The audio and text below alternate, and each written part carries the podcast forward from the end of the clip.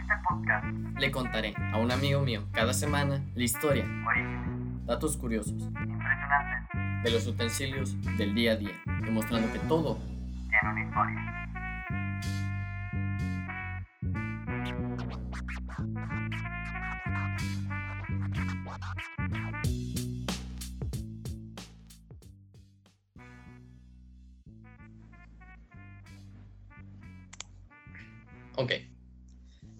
Eh, ¿Cómo estás, Ana? Bien, ¿y vos? Muy bien, muy bien. Se te nota mucho el acento. Se nota que eres de Argentina.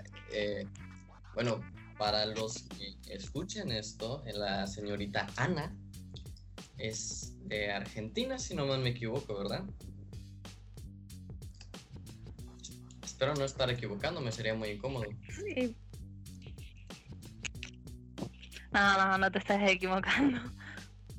Sí, sería sería súper incómodo que me dijeran, no, pues, soy de Perú y yo, ah, la bestia. Bueno, creo que este episodio va a ser corto. Eh, al menos en. México, o la perspectiva que yo tengo de los argentinos es que siempre son un poco peleoneros, ¿sí son así? Ah, en Sí, pero no. O sea, es depende mucho de la persona con la que te cruces. Hay personas que sí te van a pelear mucho todo, como yo. Eh, y hay otras que no.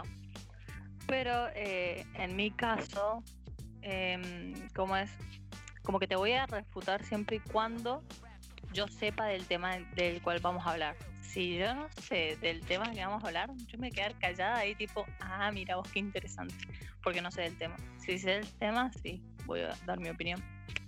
Oh shit, me acabas de me acabas de espantar porque tal vez sí sepas del tema y me corrijas todo el tiempo. Mira, te voy a dar dos opciones, ¿va? No, no sé. Esta, esta es la primera vez que pues voy a dar dos opciones. Podemos te puedo Dale. contar la historia, ver podemos hablar sobre el cubrebocas o la almohada. ¿Cuál prefieres? Uh, cubrebocas o almohada. Mm, Depende de cuál uses más, después, depende de cuál quieras más. Por ejemplo, yo me gusta más la almohada.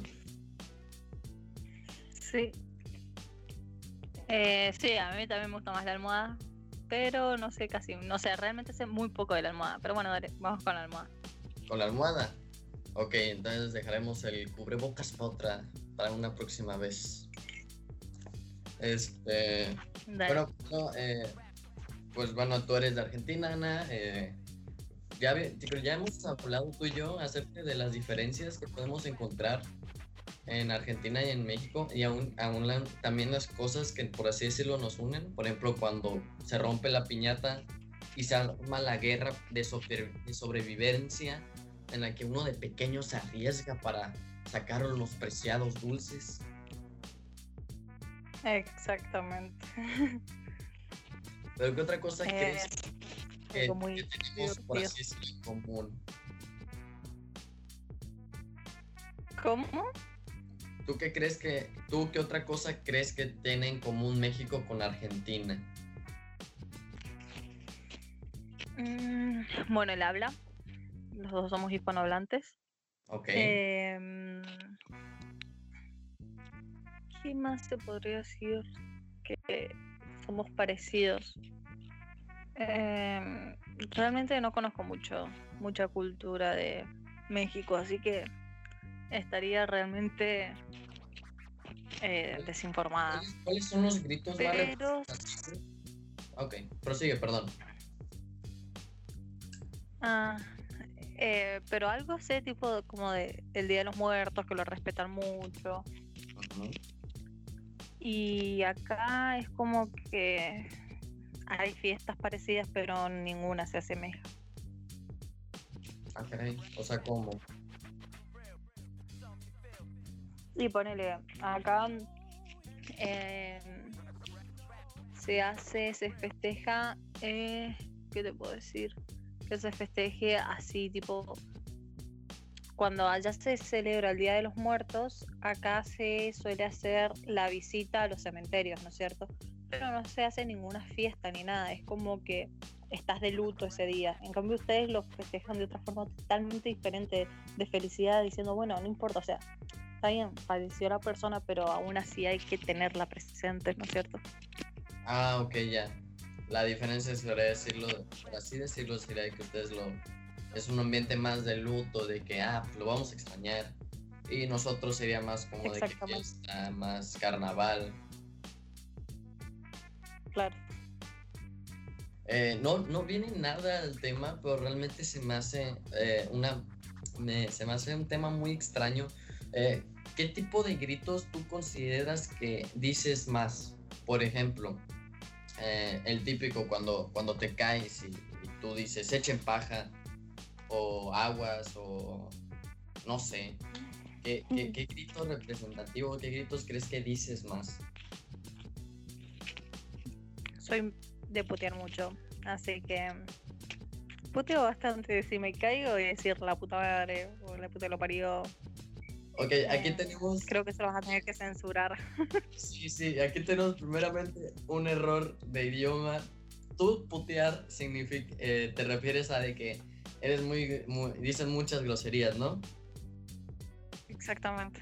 Bueno, nuestro putear es de que andas de, de huila aquí, ¿me entiendes? Sí, claro, o sea, tenés en realidad dos significados del putear.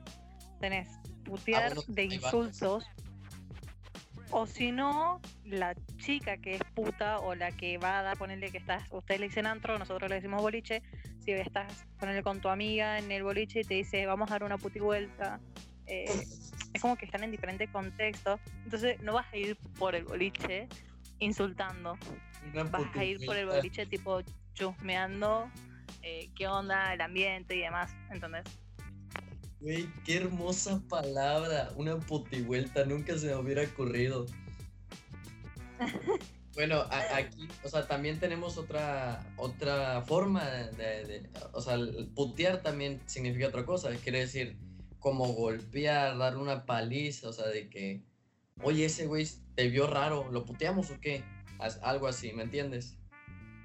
Ah, sí, porque eso no, no viene tipo de vamos a las putas, tipo, no de las putas de la mujer, sino de, de, de rápido así, entonces es como que vamos a, a pute- bueno, acá en vez de decir lo vamos a putear, se dice lo vamos a linchar.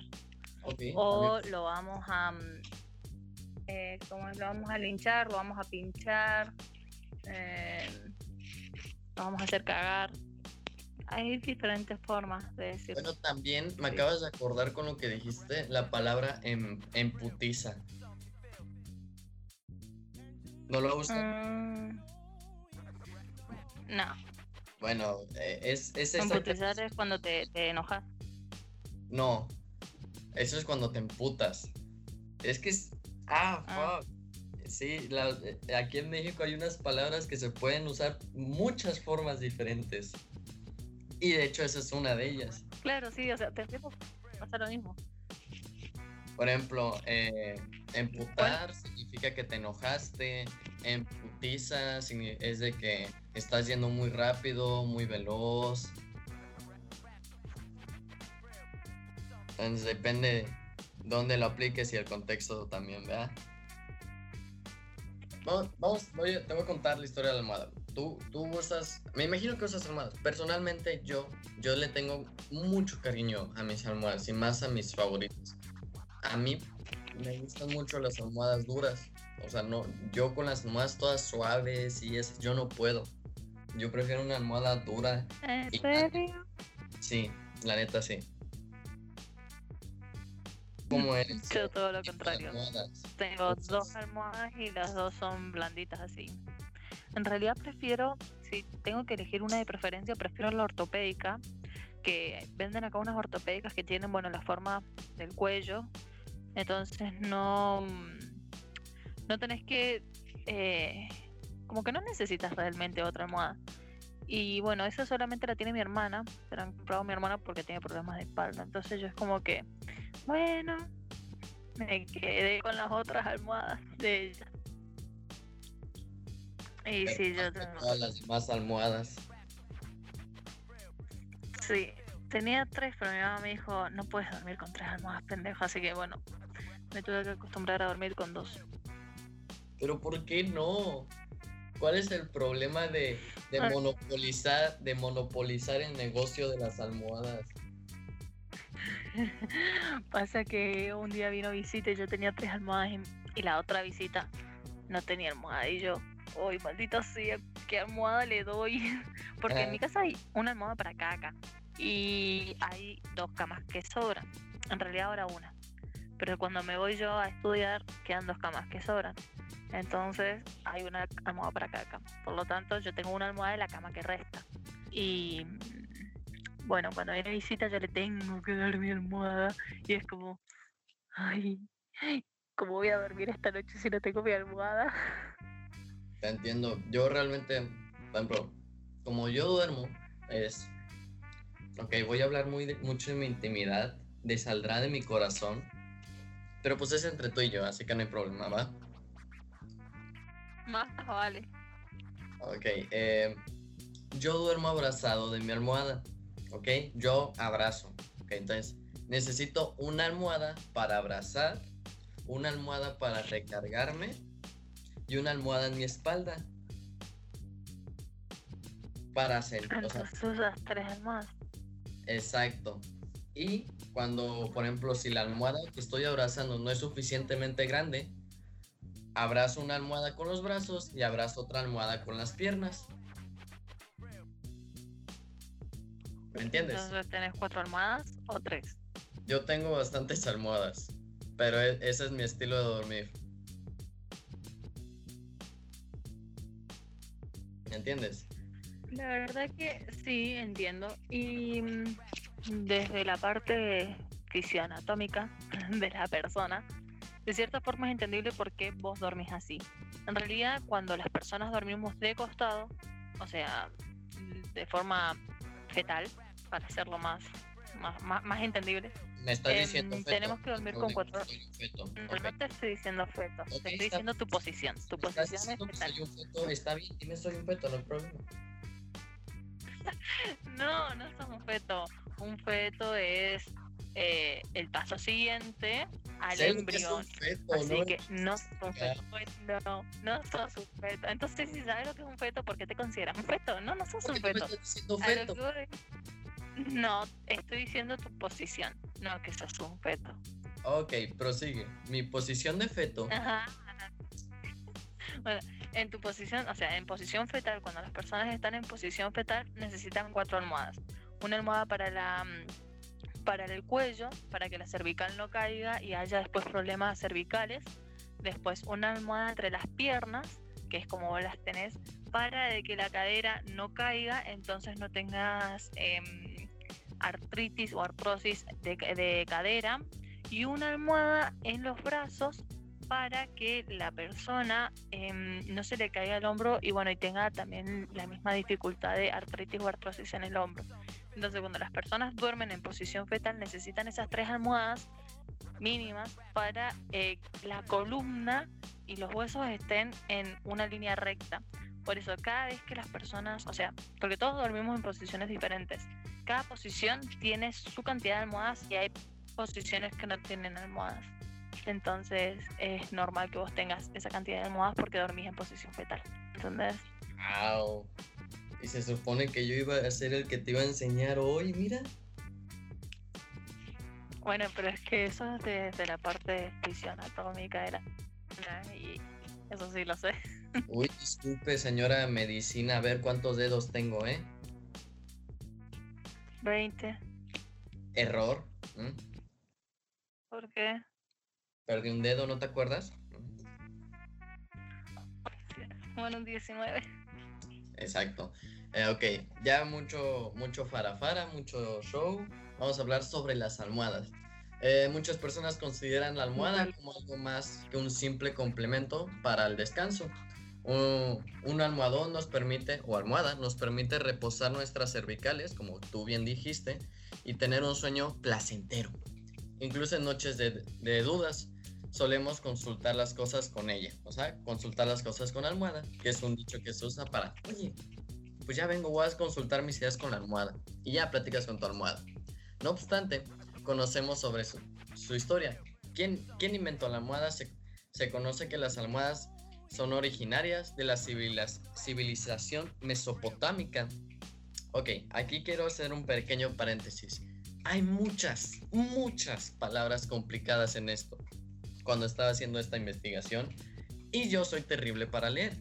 Así que si de repente me trabo con una palabra como infra, in- in- in- infra, in- infra, infraestructura, tenme paciencia, por favor. Infraestructura. Infraestructura. Así Sí, que, no hay problema. ok, está medio pendejón, pero pues ahí vamos, echándole ganas. No pasa nada. A mí también me agarra dislexia. Ok. Eh, son originarias, como te dije, de la civilización mesopotámica. Las almohadas son sinónimos de confort y relajación. Son un cojín para la cabeza y el cuello, que brindan apoyo y una buena noche de sueño. Sin embargo, en el pasado las almohadas no eran exactamente para reposar suavemente la cabeza como conocemos hoy en día. La historia de la almohada se remonta alrededor de los 7000 a.C. en la antigua Mesopotamia. Hoy en día se le conoce como Irak. Estas almohadas estaban hechas de piedra y obviamente no eran para nada cómodas, porque por ejemplo yo nunca he dormido en una piedra, pero he dormido sobre cosas parecidas a una piedra y no es muy cómodo, la verdad. Eh, obviamente, como te dije, no eran para nada cómodas, aunque la comodidad no era realmente su propósito. Eran muy diferentes a lo que hoy entendemos como almohadas. De hecho, se dice que estas almohadas de piedra fueron hechas para ayudar a evitar que los insectos entraran a los oídos y a la boca de los ciudadanos ricos. Aquí se me genera un pequeño trauma, porque a mí me da cosa la idea de que se me meta un insecto por el oído. A ti no. Eh, la verdad, la verdad sí, o sea, el pensarlo sí me da cosa, me da como sensación de, de escalofrío, de que oh, algo le pasa a mi oído. Pero mm, nunca me ha pasado y he dormido mucho al aire libre. eh, he tenido, eh, he acampado literalmente en medio de la nada y nunca me ha pasado nada, así que la verdad es que no, no lo pienso, por eso no me no me no, no siento nada. Al no pensarlo no no me da ese como que eso que a vos te da ese escalofríos. Ok, no, no preguntaré qué estabas haciendo en medio de la nada. Si quieres ser una asesina en serie, es muy tu decisión. Proseguimos con la historia. No, no, soy asesina en serie, soy scout, por eso acampo en medio de la nada. Scout? Sí, soy scout.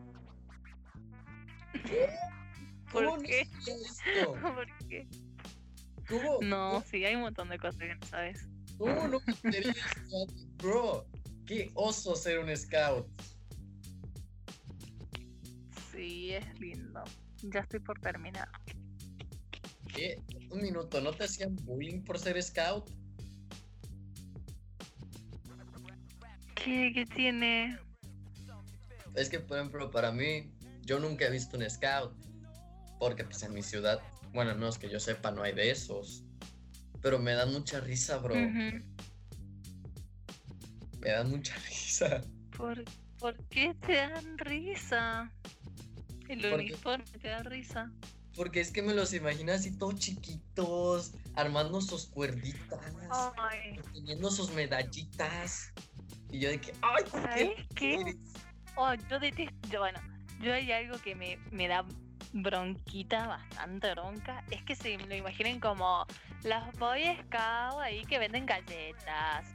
No, no somos así. Desde ya te informo. Nada que ver.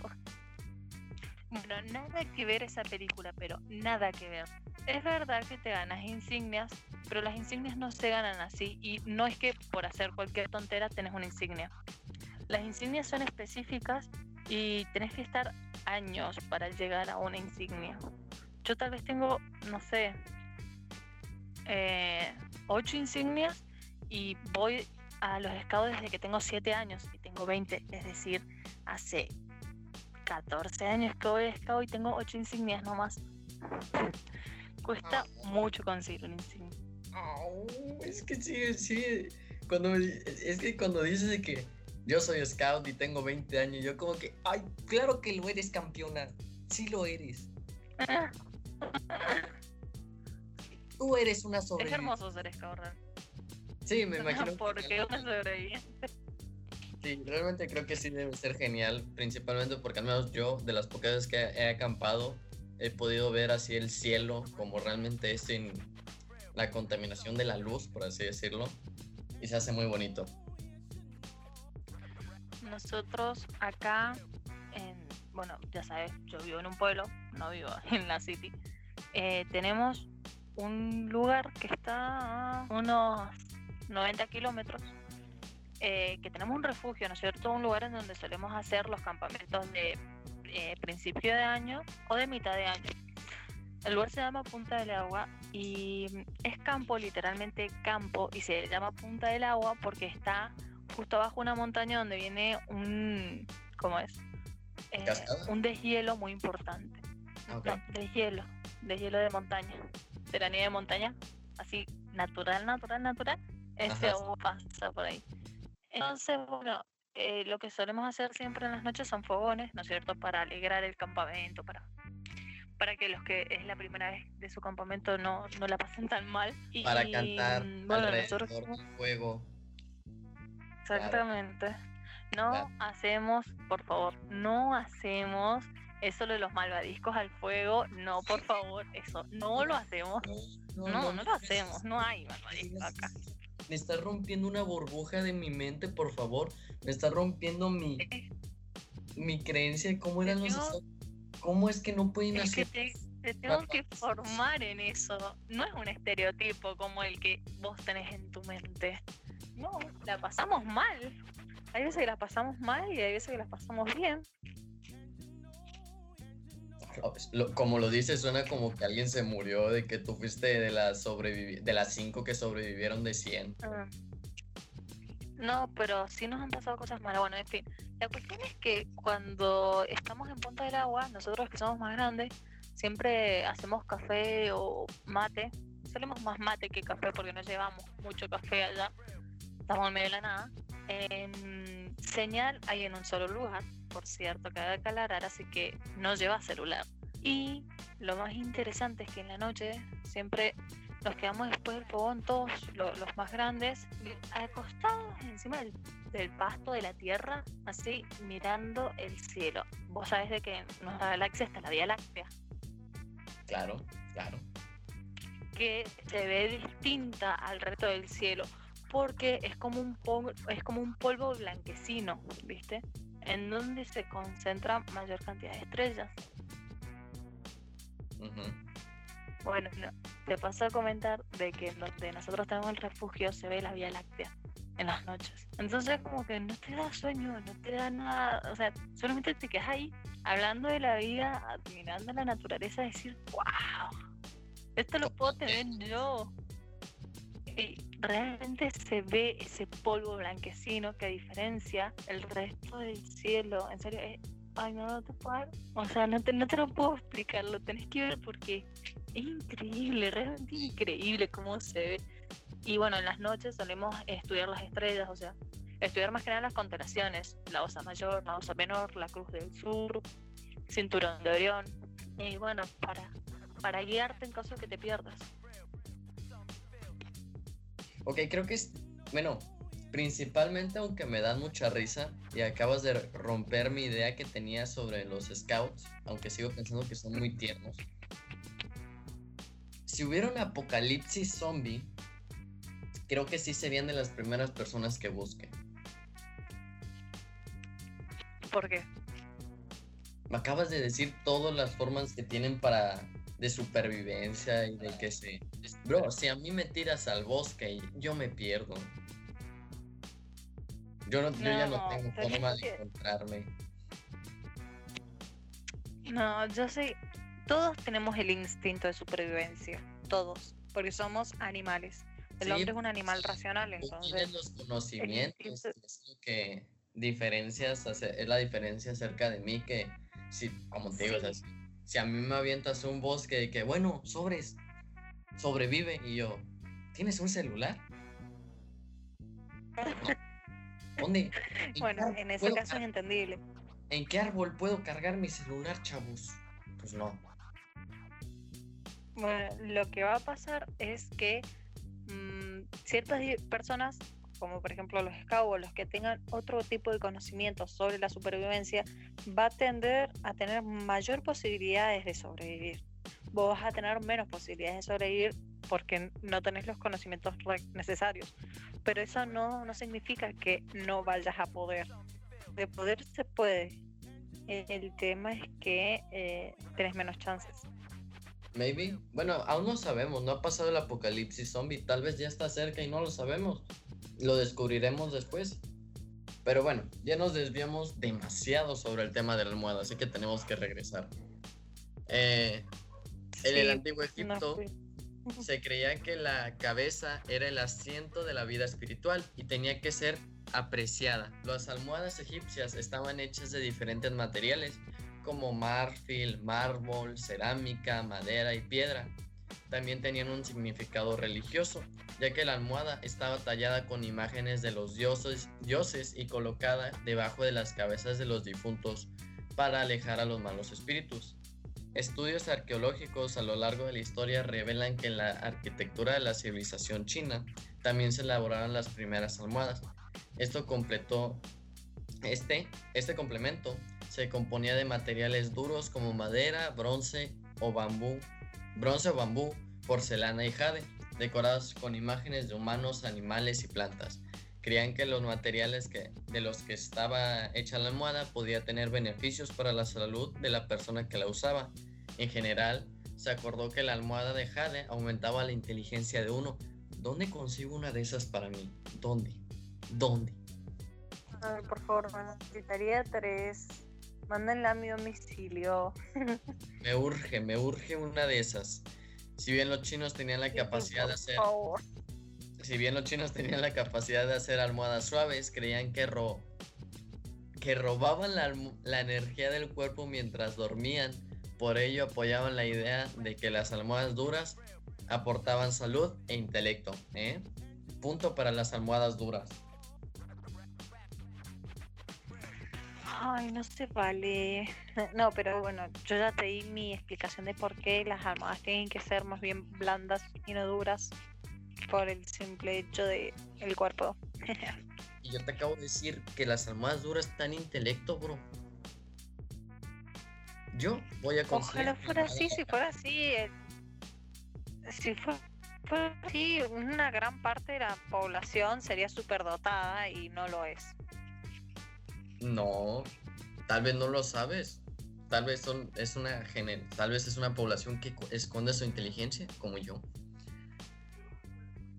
Eh, ok, vamos a ver. En el siglo XIX, con el comienzo de la revolución industrial, la almohada se hizo común en casi todos los hogares. Durante este tiempo, las almohadas se volvieron más accesibles ya que se produjeron en masa debido al avance de la tecnología. En Inglaterra fue la época victoriana la que convirtió estos artículos en elementos decorativos para sofás y sillas. Durante este tiempo y hasta hoy, la almohada ha, ido avanzando como un producto esencial de nuestro reposo y para nuestro confort, hasta el punto de introducir componentes como la visco, eh, viscoelastis... Oh, fuck, es una palabra complicada. Viscoelasticidad. Viscoelástica. No, iba a decir elasticidad, pero es, es viscoelástica Viscoelástica. de gel, almohadas ortopédicas, almohadas para descansar y, do- y dormir y cojines decorativos. La evolución de la almohada aún, ha- aún no ha terminado. Nuevos materiales y formas surgen constantemente. Y así es como termina el origen de, de la almohada. Siempre va... No, no, no apareció y no encontré como rastro de dónde venía. Ves que muchas, bueno, al menos he visto que en las series así ponían la almohada que tenía un relleno de plumas, Ujú. pero no encontré como que de dónde venía. Pero sí se me hizo curioso de que, bueno, al menos mi almohada no está rellena de plumas, está rellena de... ¿De qué está rellena mi almohada? De algo. pero estoy seguro que no son plumas. Tal vez sea de, de, de guata. ¿De qué, otro sabe. material, ¿De qué otro material crees que se podría hacer una almohada? Eh, una almohada puede ser de guata. Bueno, de plumas ya lo dijiste. Guata, em, no sé cómo explicarlo. No sé lo que. Ah, ¿Cómo te explico la guata? La guata es como hilo súper fino que se enrolla así y queda esponjoso. Algodón. No, no sé cómo explicarte cómo. No, algodón no es algodón, porque el algodón es más suave, la guata es más bien áspera. No, no sé cómo explicarte cómo es la sí, guata. sí, sé a qué te refieres, sé a qué te refieres, no te preocupes. Bueno, em, y no sé qué más. Eh, La verdad que nunca he abierto una almohada. Ni yo. De hecho, creo que he tenido almohadas que están rellenas de ropa, pero esas otras cosas. Em, pues es todo por hoy. Bueno, Este, para, al final no me respondiste de dónde viene la palabra almohada. es que te digo que viene de la de Mesopotamia. De la Pero- Mesopotamia. Pero, o sea, nosotros, nosotros, la, ¿cómo, cómo el, Ah, el- español adquirió la palabra almohada? ¿Eso lo sabes? Eh, sí, nada, no, no, es que tengo entendido que viene del latín. Ah, no, no, no, no, perdón. No. Sí, aquí lo tengo, aquí lo tengo. Es de origen árabe. De- viene, de, Exactamente. Ahora, viene de almu a idum. No sé cómo podrá decirse en árabe. No sé árabe. Como tú podrás darte cuenta. Pero que se supone que quiere decir sí, el que profesa la unión con Dios. Hoy no más. ¿Qué? Y con esas eh, bonitas- em, ¿Mande? ¿Cómo? ¿Ibas a decir algo? Ah, no, que te iba a decir de que sí, que casi todas las palabras argen- eh, eh, españolas, o sea, del español, que contengan una H entre, me- entre medio, como almohada, albóndigas, eh, son de origen árabes. Wow. No, no, no sabía eso. En serio, pero eso te lo enseñan en la escuela. Oye, yo no estuve en tu escuela. Bueno, pero no sé, para mí es algo como tipo que te lo enseñan cuando ves lengua. No, pues.